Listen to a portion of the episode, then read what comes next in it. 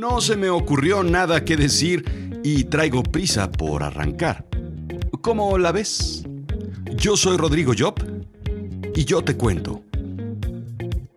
Y sí, esto es Azul Chiclamino, la realidad de lo absurdo.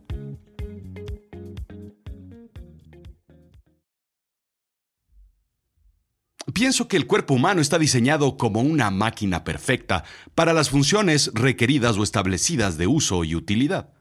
Bien, pues está diseñado para durar una cantidad de años, eso digo yo, para operar bajo ciertas temperaturas y condiciones ambientales de presión y humedad. Con requerimientos muy claros y específicos de combustible como alimento y oxígeno.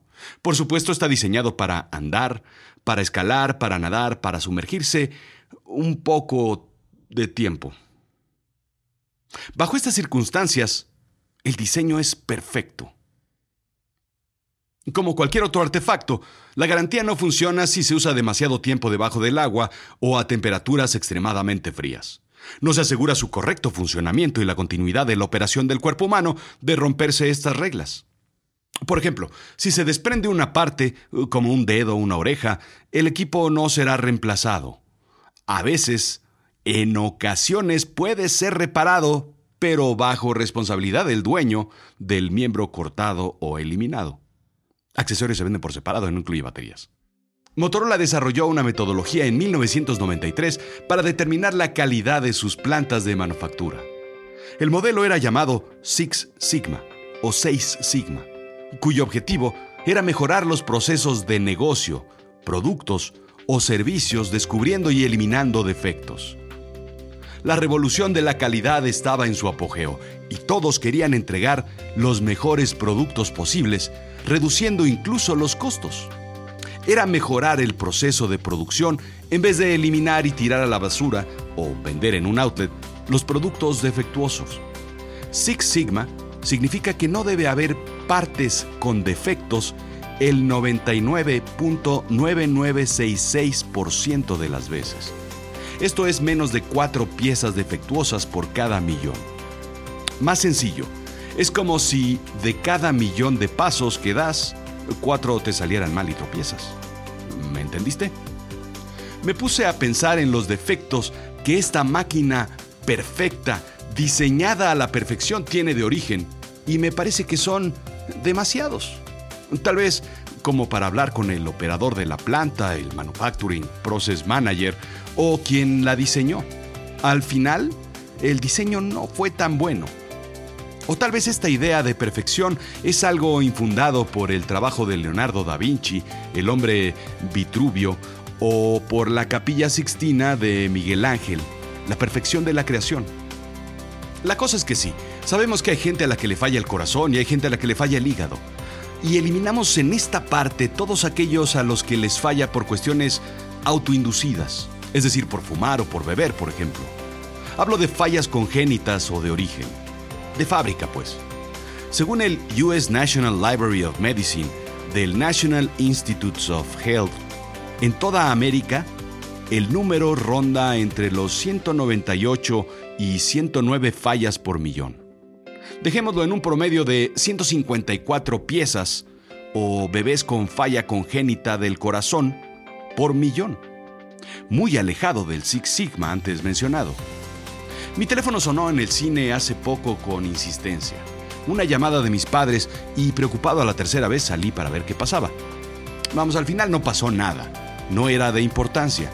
Pero al regresar me di cuenta de la cantidad de pequeños reflejos que había en la sala al ver a todo el público de frente. Me sorprendió la cantidad de gente que usa lentes. Todos reflejando las explosiones y llamaradas de Misión Imposible. Me pareció completamente absurdo.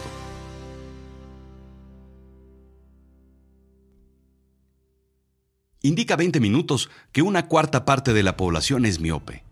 250 mil personas por millón. Pero que la cifra está subiendo rápidamente y que pronto podría ser una tercera parte. 333 mil por millón en todo el mundo. Una cifra brutal, al grado que la miopía se está denominando epidemia. Vaya órgano que falla. Es casi como comprar un coche chino. Sabes que te va a fallar, solo que no sabes cuándo. Asia ha tenido un incremento absurdo en casos de miopía. Hace 60 años, entre el 10 y el 20% de la población china tenía miopía. Hoy, el 90% de los adolescentes y jóvenes adultos la padecen, indica Nature. En Seúl, el 96.5% de los hombres de 19 años tienen miopía. Y pues pensarás, claro, pues, pues tiene que ver con que no abren bien los ojitos para ver. O tal vez que por eso los cierran, porque están enfocando todo el día. O porque si ni ellos saben si están despiertos o dormidos, pues ¿cómo le van a hacer? Y no, no es así. El 50% de los adultos jóvenes de Estados Unidos y Europa también lo son. Una tercera parte de la población del mundo será miope para el final de esta década, indicó Padma Sankaidur, jefe del programa de miopía del Brain Holden Vision Institute de Sydney, Australia. Al final, gran noticia para la industria de lentes, armazones y equipo médico de diagnóstico, pero mala noticia para la salud. Pero lo grave no es esto nada más. Usar lentes es una incomodidad y un fastidio. Lo digo por experiencia, pero el riesgo es el desprendimiento de retina, glaucoma, cataratas e incluso ceguera que se incrementarán también.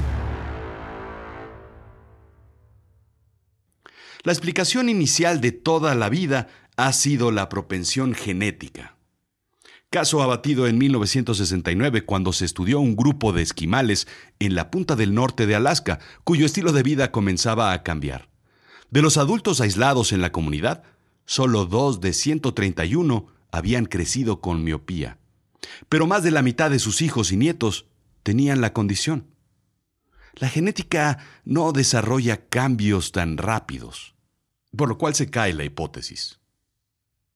La lectura o los estudios el estar metido en cuadernos fue la siguiente hipótesis clásica.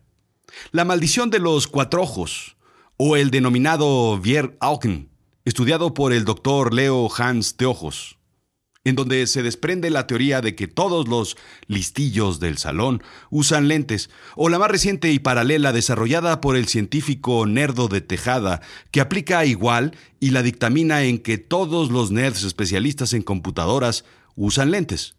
Sin embargo, los resultados no muestran esa corriente entre lentes y pantallas o lentes y lectura.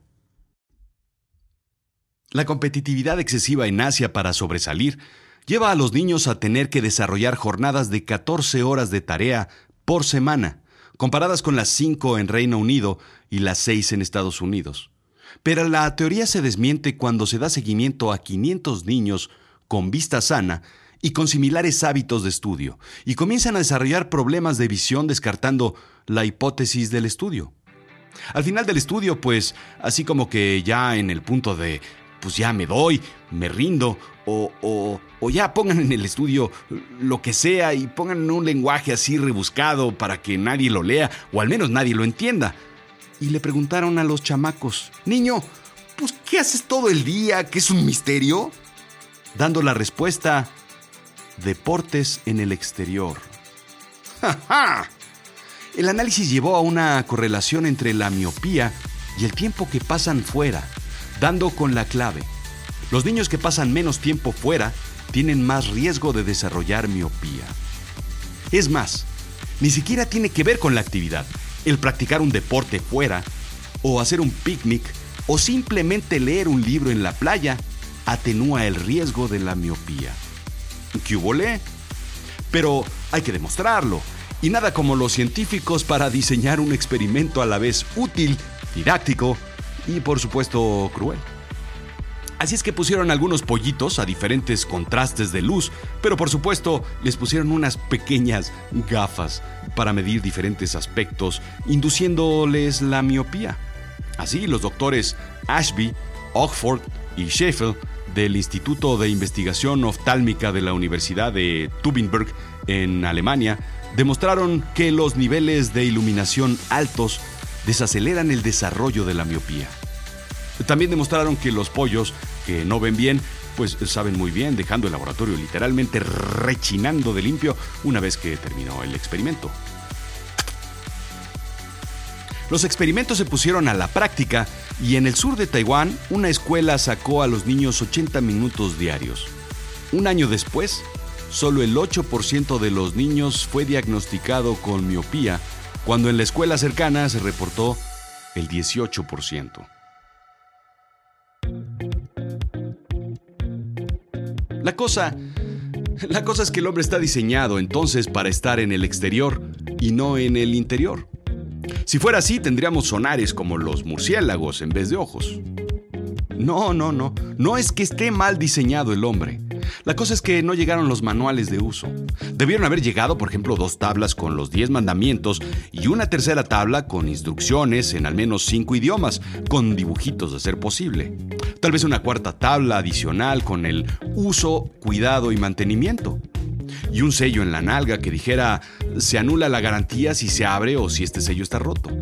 El corazón falla por la grasa que tapa arterias que comemos al igual que el humo que inhalamos, los cuales también dañan los pulmones, la piel por los rayos ultravioleta de lo que le hemos hecho al cielo, los riñones por todo lo que tienen que limpiar y el hígado por el alcohol que bebemos, el cerebro pues por tanta cochinada que consumimos con los sentidos. Lo interesante es que Inventamos algo para hacernos la vida más entretenida, divertida, conveniente, fácil o emocionante. Y luego hay que crear algo para solventar los males que nos trajo, dañando con la primera solución el problema. Y luego, les queremos dar Wi-Fi y señal de celular para salvar a las tribus aisladas que llamamos eh, primitivas. Ellos, que comen sano, que caminan, que no hacen ninguna de estas tonterías. Dejémoslo ellos viven más felices y son más saludables que nosotros. ¿O cómo la ves? Esto fue Azul Chiclamino, la realidad de lo absurdo. Yo soy Rodrigo Job. Visítame en azulchiclamino.com y dale like y déjame un review. Y sobre todo, no seas así, que sean cinco estrellitas, por favor. Gracias.